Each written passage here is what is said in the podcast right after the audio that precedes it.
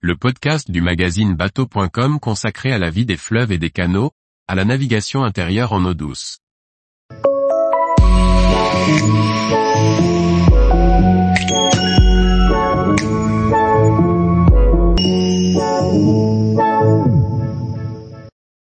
L'ascenseur à bateau des Fontinettes, un ancien fleuron industriel ouvert au public.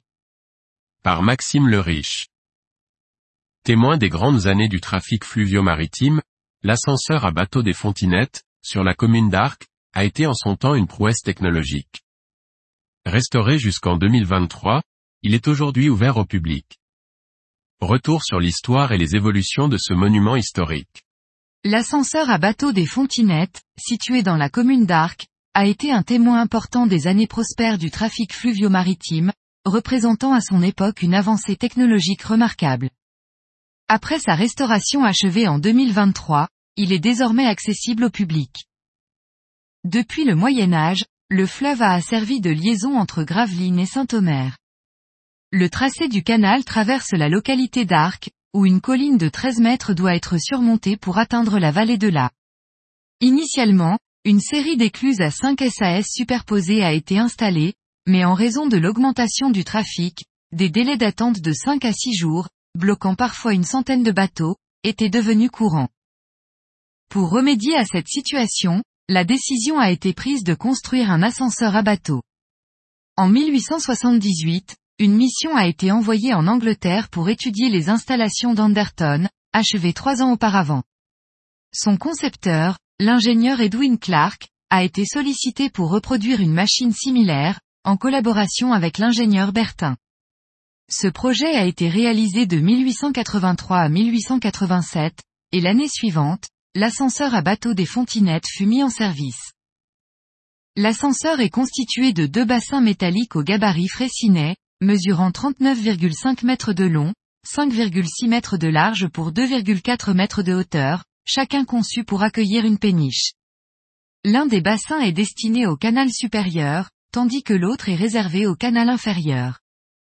Chaque bassin repose sur un piston de 15 mètres de long et 2 mètres de diamètre, immergé dans un cylindre rempli d'eau sous pression.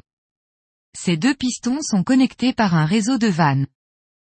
En introduisant davantage d'eau dans le caisson supérieur, celui-ci devient plus lourd que le caisson inférieur, ce qui le fait descendre et pousse l'eau dans le cylindre.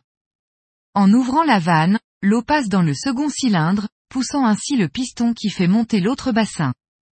La cabine de commande est située en haut de la tour centrale. À l'extrémité des bassins, des portiques en métal sont utilisés pour fermer leurs portes ainsi que celles des canaux.